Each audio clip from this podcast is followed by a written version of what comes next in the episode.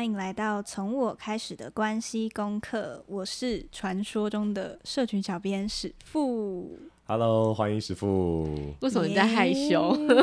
整个人很害羞。我们今天要跟史富聊什么？其实是因为上次，呃，应该就是上礼拜去参加史富的一场比赛。没错，没错，就是我是一日妈妈，AKA 什么？姐姐是是，台北姐姐，没错，哦，好，对，就是在一个演说比赛里面，然后傅轩讲到自己的故事，你要，你可以大大概跟大家讲一下故事是啥吗？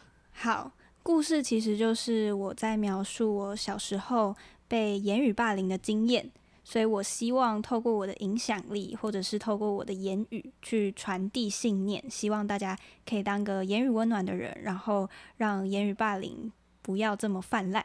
嗯，就大家温柔一点啦，对。嗯，其实我想，应该每一个人都会多少遇到过一点点言语霸凌的状况嘛。嗯，对，被取笑、被羞辱，其实都算。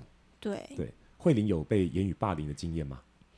嗯，怎么长太矮啊，所以公车看不到你啊，这种。哎、欸，这是真的。啊，好像是一个事实。对，就是，可是有的时候你就会知道，用取笑的方式很讨厌。对对对，它就是一个事实，可是。嗯你故意放大它来讲，就会觉得摩基曼利息被安诺的感觉，因为你也不能去去反驳。嗯、然后，因为那天我听到傅轩的故事，呃，我可以讲细节吗？嗯、呃，就是讲个大概，因为不会讲到你很害羞，对，是不会讲到一字一句，就是讲到呃傅轩的算是生成长的背景，对，然后同学就会笑说你就是一个，就是嗯第一句你说石富轩就是一个没有爸爸的小孩啦，对。对，我听到这句我就直接 爆哭。对，你知道妈妈是没有办法承受这个东西吗？那天我一直 一直哭。我我需要爆料，就是那一天我下台之后，中间有一个中场休息。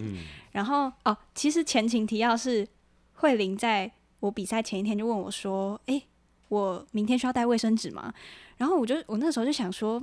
我觉得我的故事应该不需要，我就跟慧玲说，我觉得不需要，但是其他人的故事我就不知道了。所以慧玲那天就带了三包卫生纸出现在场地。然后呢，我讲完之后下台有一个休息时间，在休息时间，慧玲看到我就说：“你讲第一句话我就爆哭了，真的是真的。”而且你上台的时候，我就就是本来大家都贴着椅子坐嘛，嗯，史富轩上台下一下歌是史富轩，我就整个往前很挺，然后拿手机这样，就是家长。就是那种运动会会出现的家长，对，然后会抢在第一排拍照那种阿姨，有没有？很好笑，但是是真的。所以那时候你讲了之后，我就在想，就是就是很像是他就是一个事实。对别人这样说的时候，你该怎么去面对他？然后因为其实那天好多的，就是也不能讲小朋友讲者，对，很多的讲者讲到都是类似的东西，嗯，然后就发现很多时候是。这个世界给大家的压力，对，我觉得呃，轻微一点，可能是我跟你开个玩笑，嗯、但是你可能在小的时候，或者是在不懂事的时候，嗯、因为我发现很多事情都是发生在学生时期，那种国小、国中很幼稚、很屁孩的时候会发生的。你觉得你只是开个玩笑，但无形之中，这个玩笑越开越大，或者是开。越开越多次，就会变成你帮别人贴一个标签。那这个标签有可能会影响这个人一辈子，甚至是更激烈的是，你开始用这个标签去伤害他的自尊心或是自信心。嗯、所以我觉得言语霸凌这件事情虽然很广，但是真的，我们从生活当中就可以慢慢去发掘一些小的一些危机啊，或什么的。我想到小虎。就我刚认识小虎的时候，也有听过很多小虎的标签，嗯，就是什么，呃，小虎老师就是人生胜利组啊，小虎老师就是高富帅啊，哦、后来才知道原来小虎超讨厌的，嗯，对啊，就是我当我想要去呃努力去争取什么，或者是想要学什么的时候，哎，身边有一些朋友就会就会讲说，哎，小虎你干嘛学这个？你不需要吧？你干嘛跟我们争？嗯、你你你你脸长够帅，还还学？那我们玩混混屁呀，啊！我说。可是跟跟跟脸长帅有什么关系啊？这跟 有什么关系？而且我我我一直以来都比较喜欢人家去赞美我的努力啊，就是哎、欸、我我在这里面苦了多多久，然后在这里面我找到哪些真的好的，然后去想要想要去对人好的，就就是同很多人可能就没有上过课，或者是不了解我，就不了不了解我可能想要传递的东西。对，常常就会用这样很表面的方式来讲啊，你不需要吧？嗯，好像很堵拦，感觉很像是在赞美你，嗯、但其实另外一方面是在伤害你。嗯、对啊，就是呃，我我不需要为别人的这种嫉，就是他们可能没有真的到嫉妒，嗯、对不对？可是他们把自己就贬低之后，就就仿佛你就觉得你就无地自容啊。他把他自己贬低，在你面前把自己贬低，其实这也怎么讲？虽然不及是被别人贬低这件事情，对不对？别人直接直接羞辱你，然后取笑你，可是。当别人把自己压下去的时候，那种压力也是很不舒服的。哦，对，这、嗯、就跟那个啊情绪勒索其实有一点点像，对不对？其实但但但是没有到勒索，因为他没有跟我要什么。哦，对对对 对，只是因为用这样的方式来讲话的时候，就觉得说难难道我错了吗？这种感觉。对，长得帅错了吗？对，就我我被限制了啊！人都需要自由嘛。嗯。但是所以，我好像因为我的帅的关系，然后被剥夺某些自由一样。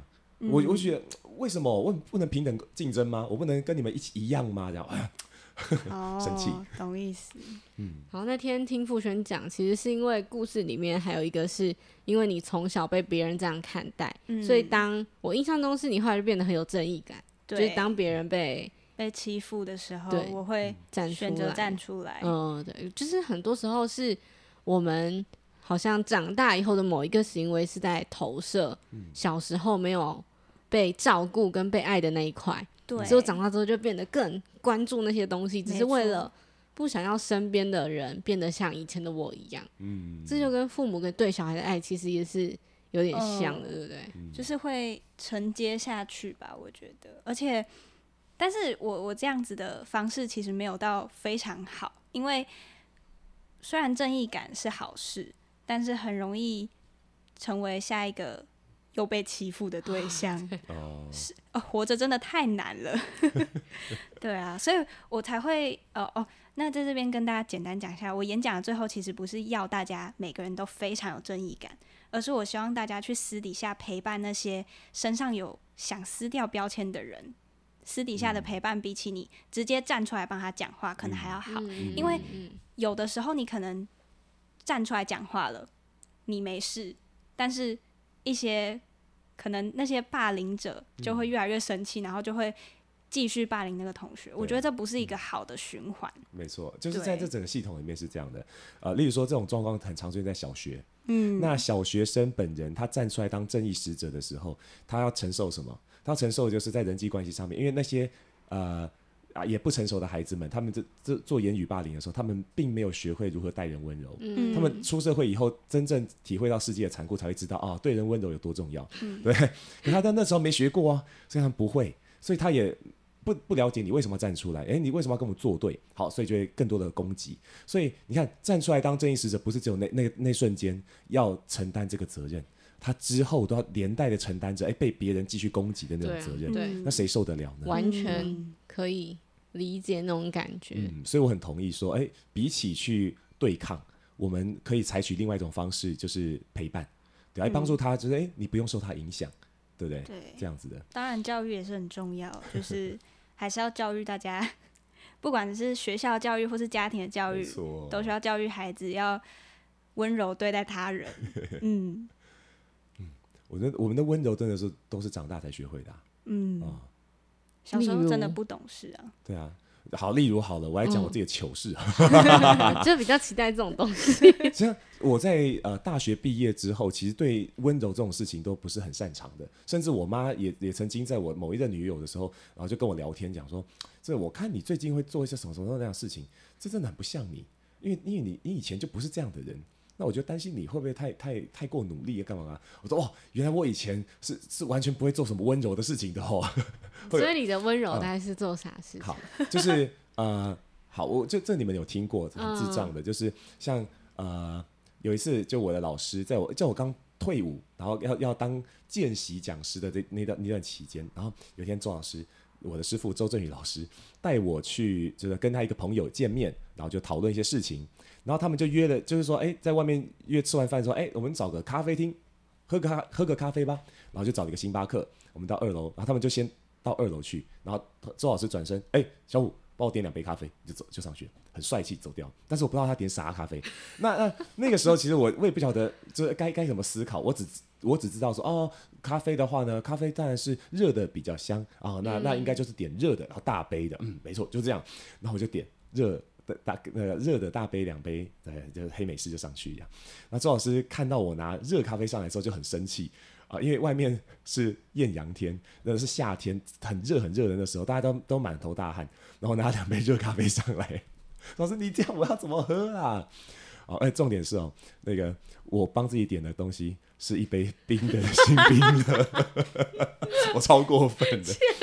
就那样，我以前都不了解怎么去体贴待对待他人，就是连这种小事情我都不会去想，你知道吗？嗯。可直到说可能被别人真的温柔的对待，然后你知道他们的温柔其实很难得的时候，才知道，哎，我何德何能被这样被对待呢？嗯。甚至是当你真的被这个世界不温柔对待的时候，你才会知道，哦，其实好像可以更温柔一点。所以人好像要经过一些那种起起落落、一些挫折、失败，嗯，才会学会一些温柔的方法。嗯、没错。那天就听完演讲的时候，也不知道听完，我是在中途，因为我带一本笔记本去，然后我就在我的笔记本上面写一段话，嗯、就是以后我们公司要找员工，就要找像这种的。哪种的？这种就是呃，就是因为那天的孩子们就是分享的讲者，就是你会看到那个韧性，不是那个我啥都不要的那种韧性，嗯、就是强韧的那个韧，嗯、就是看到你们身上是其实。不是大人觉得的那么小的年纪不懂事，嗯、而是其实你们是用自己的方式在理解这个世界，嗯，然后会用自己的方式去面对那些可能不太舒服的感觉。嗯、因为我知道，像就有好几个同学讲的是，他以前会有就是需要吃药啊，然后需要去看精神科，或者是有一些受到家里忧郁的情况影响，嗯、他不知道怎么排解，然后变得很。呃，可以讲很堕落吗？就是变得对自己生活很没目标。嗯，对，就是各种无力，然后不知道自己要成为谁这样。嗯，然后一直到他慢慢，就是到你们站在台上讲出那些我是怎么样变成现在这个样子，可能我还没有完全好，可是我已经知道我现在要成为什么样的人，就那个过程是会让我觉得很。很就是那个哭点就是在那里，嗯、然后那是很温暖的，嗯、就是你会知道这些人其实是过去可能没那么好，但在这个过程里面会有被温柔对待的时候，哦、然后被照顾着，所以他知道等他长大了，度过了那些不太舒服的时候，他要怎么样去把这些温柔还给身边的人，或者是用这个温柔帮助别人。嗯、所以我觉得那个点是很就很像傅轩啊，就是你就会站在。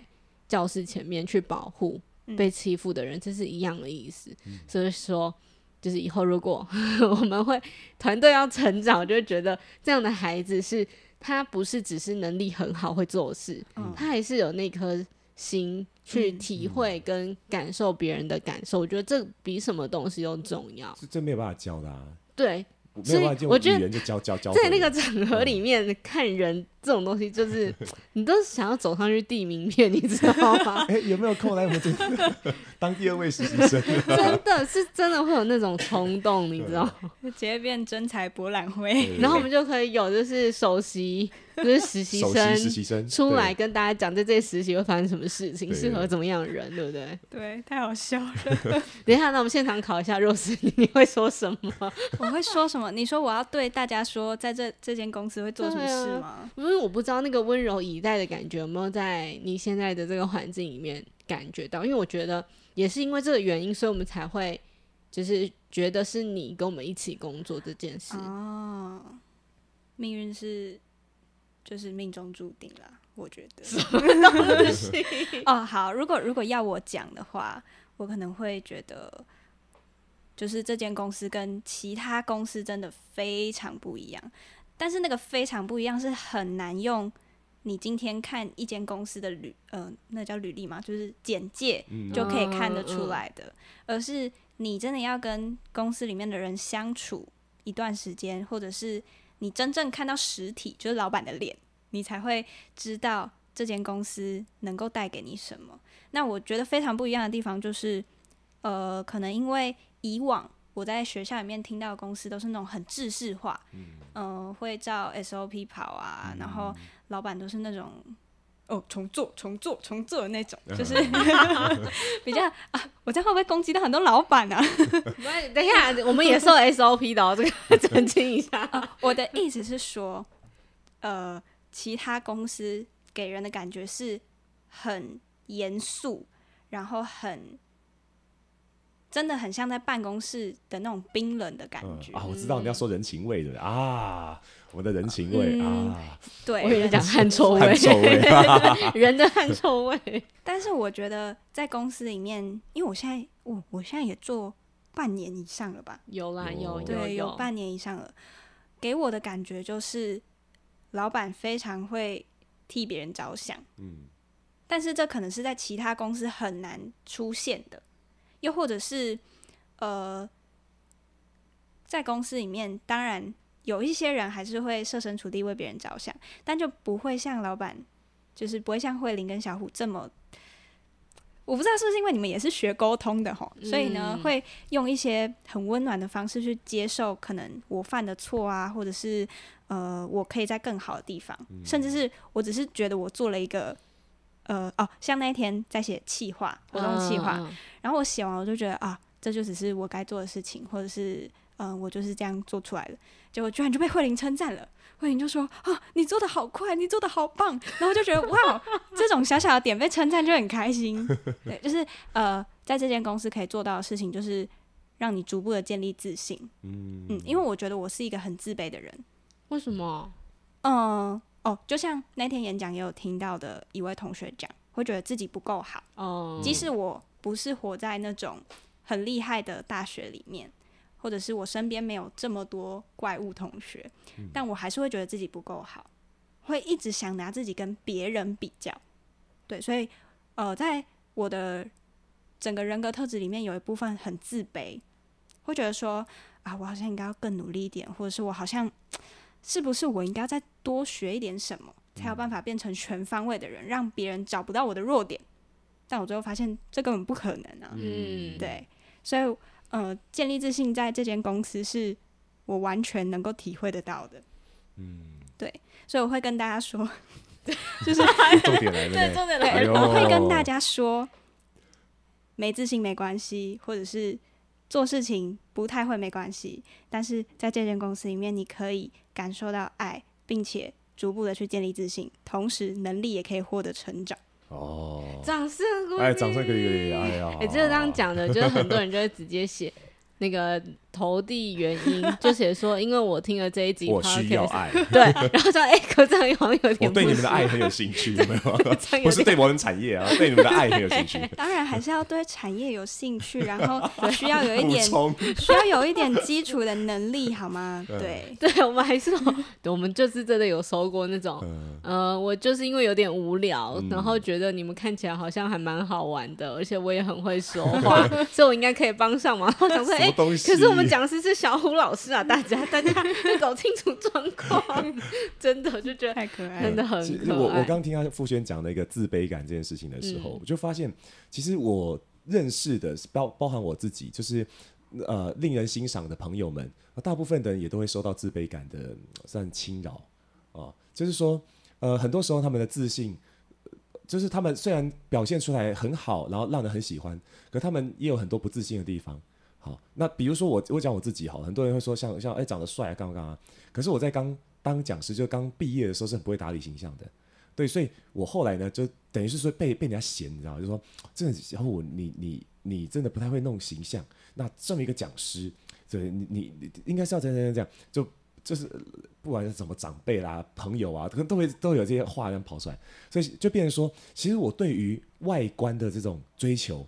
反而让我感受到更多的不自信，就是我我永远都没有办法很好的满足别人，但是我做这件事情的出发就是为了满足别人，嗯，对，所以我们没有办法发自内心的就喜欢那种，哎、欸，就是我弄头发的时候觉得好开心，所以我过去的时候好一阵子都是感感受到这种压力，所以每天早上起来都会起得特别早，然后开始梳，开始吹，对对对，我知道这个，嗯，可是后来我我慢慢的好像就比较能够放下来，就变成说，当我梳头发，当我去。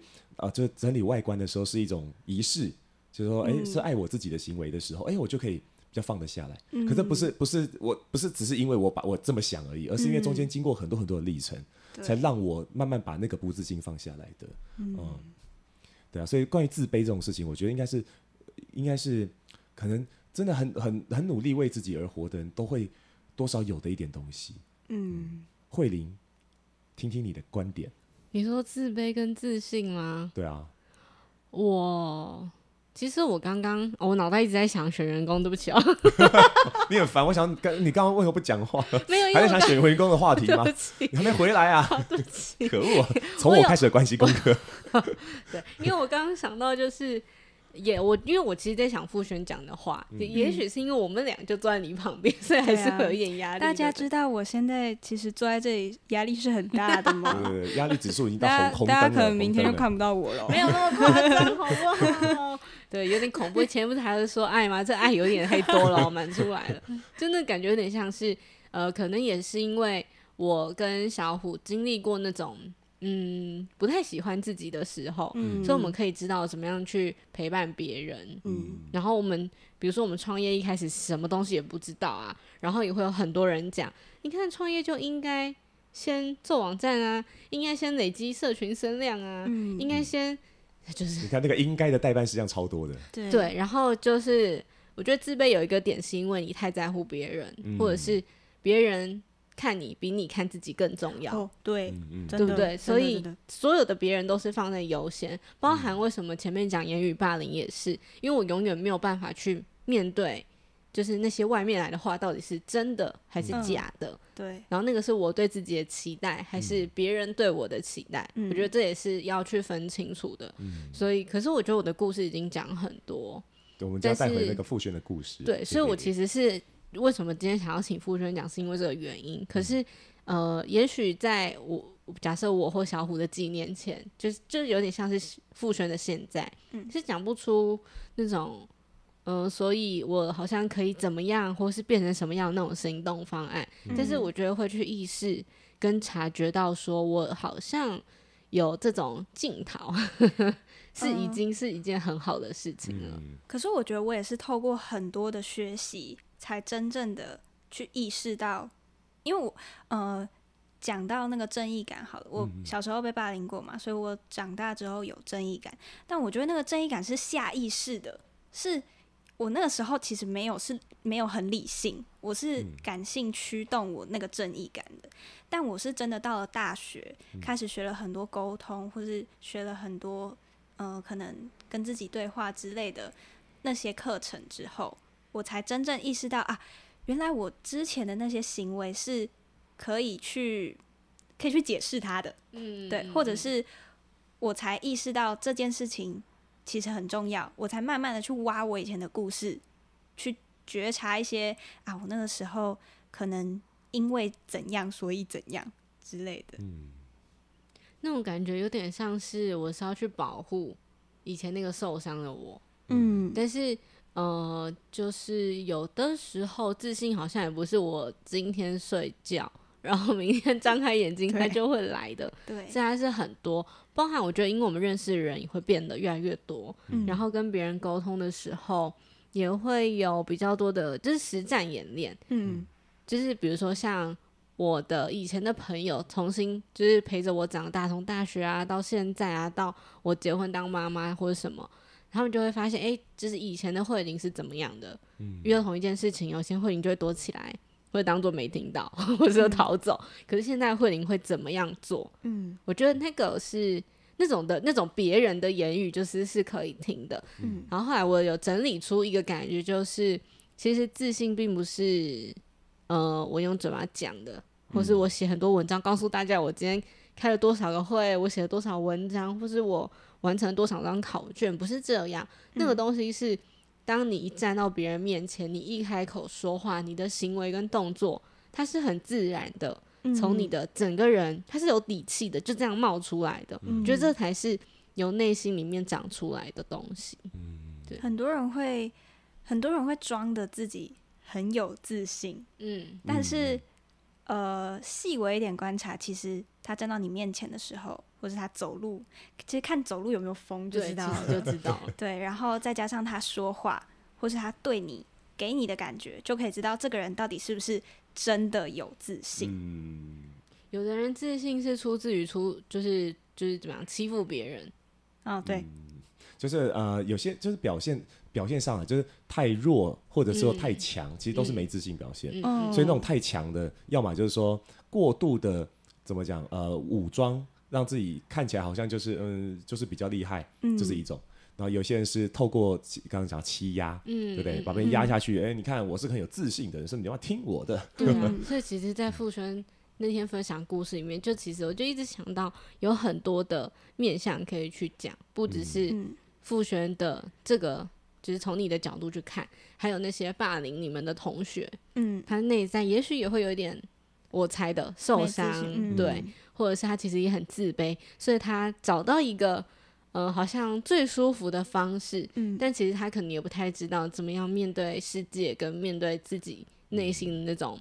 自卑跟不安，对。对，所以我觉得就是其实蛮好的一个题材，嗯、然后也因为这样发现了，原来就是不这种课题并不是长大以后，很多时候是、嗯、像今天最小才国二吧，对。最小的分享者、嗯、就是这么小的小孩，他就可以告诉你我在生活在生命里面经历了这些快乐的不快乐的事情，嗯、然后我感觉到跟体会到什么。嗯，然后真的是当妈妈在那一场非常非常的辛苦，真的就一直投射我的小孩，就是他今天讲的这个故事，嗯，我要心疼他，舍不得，嗯、但是又觉得他很坚强，对，他很勇敢，找到了一个面对世界的方式，嗯、没错。所以呃，如果是傅轩，你要回到那个、嗯、呃，受到他人的言语霸凌而感到很难受，然后这个。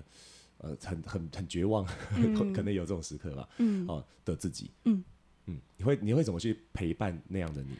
我会怎么去陪伴那样的我？对啊，如果如果你穿越时空，然后然后你你你 可能坐在墙角，坐在楼梯没有人的楼梯间那边啜泣，然后你走过去，哇，你会对他说什么？这好难哦。嗯，我会对他说什么？我觉得我可能不会说话。嗯，我觉得坐在他旁边就是我那时候最需要的。嗯，对，因为呃。当你今天被这样讲，然后别人又去跟你说啊，没事啦，哎呀，你不要想那么多，我反而会觉得更生气。嗯、对，那有时候千言万语抵不过一个陪伴。嗯、其实你只要坐在他旁边，给他一个抱抱，或者是就真的单纯坐在他旁边，嗯、那样的感觉就就蛮足够的了。嗯，嗯就是无声胜有声。对，没错。所以有时候其实只要。一个陪伴，就是抱着卫生纸坐在他旁边就可以了。嗯、对，我之前也有听过，就是其实你不用抽卫生纸，很紧张要帮人家擦眼泪，嗯，那会打断人家情绪、啊嗯。对对对，嗯、就是其实你让他自己过就好。嗯，所以我觉得也可以跟大家分享这些，就是很小很小的故事，可是可能是每一个人都会有的。嗯，对。好，那我们就要请富轩帮我做这一节结尾喽。那这一集的从我开始的关系功课就到这里结束喽，谢谢大家的收听，谢谢，我们下次见，下次见，拜拜。